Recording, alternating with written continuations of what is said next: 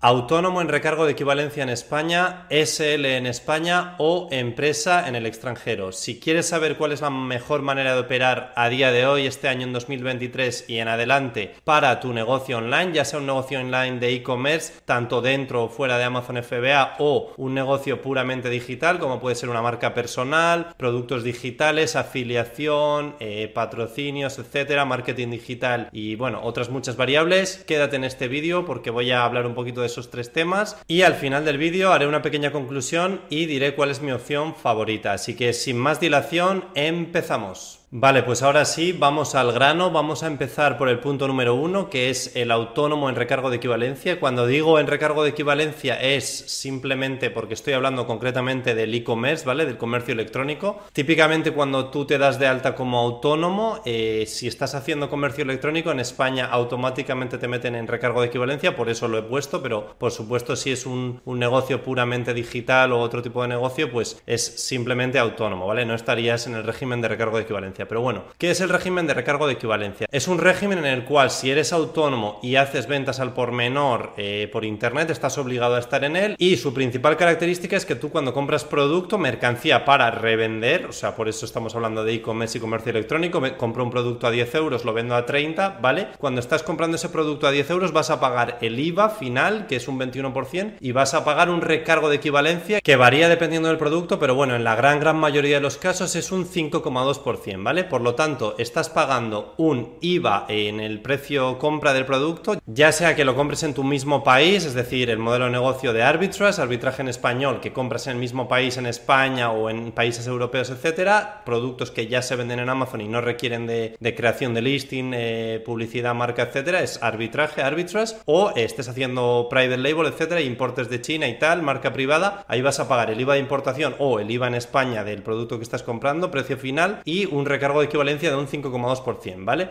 Entonces, pagas ese 21% más el 5,2%, pero no pagas IVA final en la declaración de IVA, es decir, no haces la declaración de IVA modelo 303 en España en régimen general, ¿vale? Entonces, esa es la ventaja de ser autónomo en recargo de equivalencia. ¿Qué ocurre? Que esto puede ser una pequeña ventaja, sí, si facturas poco, si facturas solo en España, etcétera, pero claro, al ser autónomo en recargo de equivalencia, todos los beneficios del negocio ya facturan como IRPF, por lo tanto, se te puede disparar el IRPF desde un 19%, que es la parte baja, hasta un 45-47%, ¿vale? Entonces, eh, es interesante, pues bueno, sí, puede llegar a ser interesante, pero tiene muchas fallas por el tema de que, joder, el IRPF se dispara, luego otro tema es que el IVA eh, en Europa lo tienes que pagar sí o sí, porque el tema del recargo de equivalencia solo es a nivel nacional en España, entonces en Francia, en Alemania, en Italia, todas esas ventas van con IVA, no existe un recargo de equivalencia aplicable a países europeos. Entonces, puede parecer súper interesante si facturas poco, pero si facturas mucho se te dispara por la parte del IRPF y luego el IVA S no lo puedes desgravar, el IVA compra con el IVA venta, etcétera. Entonces, bueno, eh, es un poco diferente y en las ventas en Europa, adiós, o sea, no hay recargo de equivalencia. A todo esto hay que añadirle los costes base de España, que como todos ya sabréis, existen las cuotas de autónomos en España y todo esto. Entonces, claro, eh, un autónomo en recargo de equivalencia, o bueno, también un autónomo general de un negocio digital puro, negocio sin producto físico,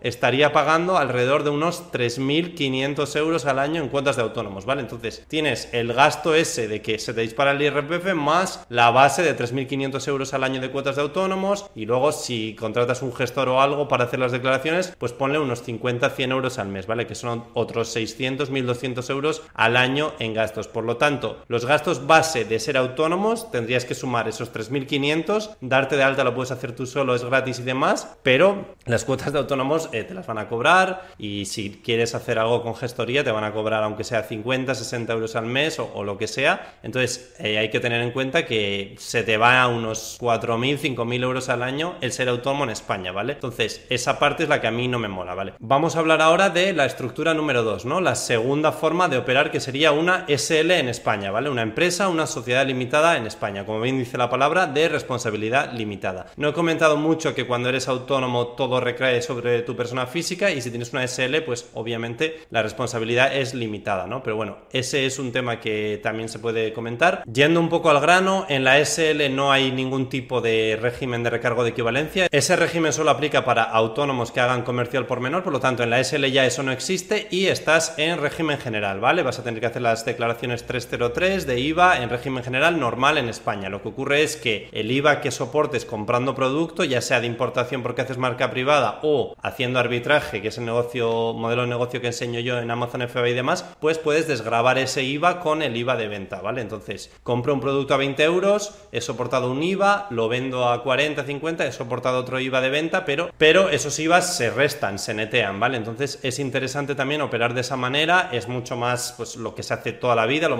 lo típico con el IVA, que el IVA es desgravable y tal. En autónomo con recargo de equivalencia ni siquiera haces la declaración, pero te comes el IVA de el IVA de coste y el recargo de equivalencia. Eh, luego, a nivel de gastos, la SL pues se disparan un poquito más todavía, es decir, las cuotas de autónomo anuales que tanto me gustan a mí, ironía, eh, son de unos 4.500 euros, ¿vale? 4.458, pero bueno, quiero redondear números para que veáis las diferencias. Autónomo normal, 3.500 al año de cuotas, autónomo societario con SL en España, 4.500 euros al año, ¿vale? Redondeado. Entonces, eh, son al final 1.000 pavos más, 1.000 euros más al año, que pues va subiendo. Luego, el coste de la SL, mm, mirando un poco en Google, ronda entre los 400 y los 1.500 euros, depende de con quién lo hagas y tal. Entonces, bueno, pues esa es la cifra, entre 400 y 1.500 euros, que le tienes que añadir a crear la SL. Luego, el capital inicial que hay que poner, que es de 3.000 euros. Esto es verdad que no es un gasto ni pierdes el dinero, pero bueno, es algo a tener en cuenta. Tienes que poner ese dinero para iniciar, montar la SL, etcétera, que luego lo puedes utilizar para comprar producto, para marketing o para lo que quieras, pero en un inicio hay que ponerlo, cosa que eh, aumenta ese gasto inicial y demás. El montar una SL al final, pues es eso, 3.000 de capital inicial, eh, ponle que unos 500.000 euros para montarla y luego 4.500 euros al año de cuotas de autónomos. O sea, te pones en 1.000 pavos más que el autónomo, luego también los gastos de gestoría, si es que lo quieres hacer con una gestoría, te van a subir también un poquito comparado con el autónomo normal, entonces ponle que serán unos 100, 150 euros al, al mes, o sea, unos 1.200, 1.800 euros al año, pues es eso, 1.800 más 4.500 te plantas en 6.000 y pico, más la creación y tal, pues eso, 6.000 con los 3.000 esos que tienes que poner al inicio, que luego los utilizas para tu negocio, pero bueno, 6.000 al año, 6.000, 6.300 al año. Y luego, eh, impuestos sociedades, 25%, y luego estaría la tercera forma de operar, que es con una empresa extranjera, ¿vale? Probablemente lo que más hayáis escuchado es montar una LLC en Estados Unidos o una LTD en Irlanda, Reino Unido o incluso Estonia. Bueno, esos tres países yo creo que es lo que más se puede llegar a escuchar. Eh, las ventajas de esto son que la creación de la empresa es mucho más barata. Para que os hagáis una idea, la creación de una LTD en Irlanda, por ejemplo, ronda unos 250-300 euros eh, crearla, ¿vale? Es un pago único de creación de empresa y luego un mantenimiento anual aproximadamente de unos 500 euros, ¿vale? Unos 40-50 euros al mes, que lo comparas con el mantenimiento anual de un autónomo sumando cuotas de autónomos, gestorías y tal, o de un autónomo societario de una SL en España y la diferencia es abismal. Y luego, por otro lado, cuando tienes una LTD en Irlanda o una LLC en Estados Unidos, que también es una opción válida, lo que haces es también tributas como si fuera una SL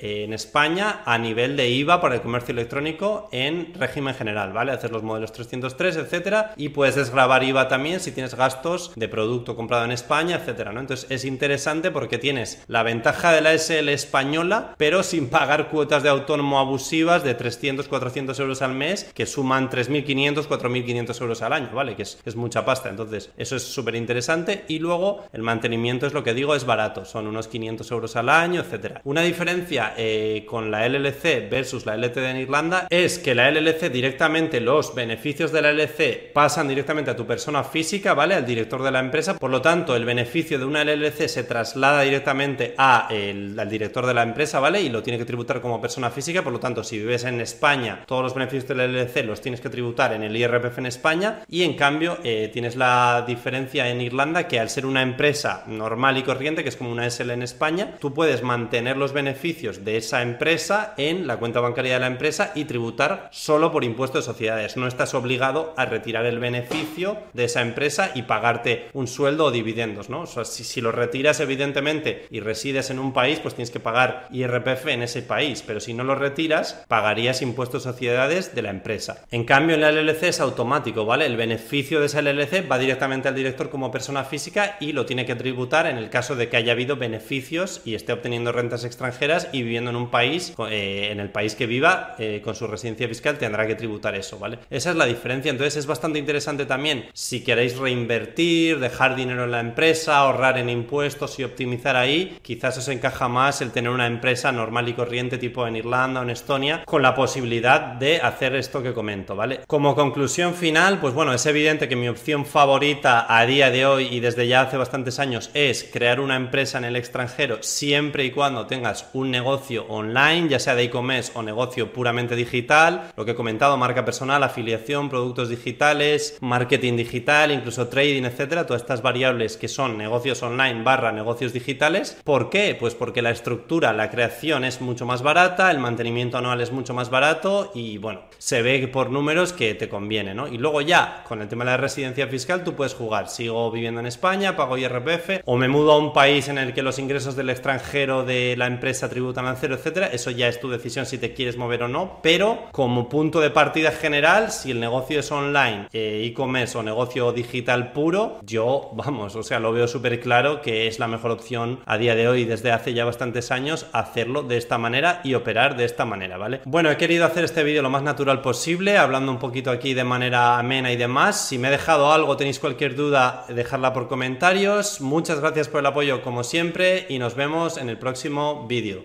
Chao.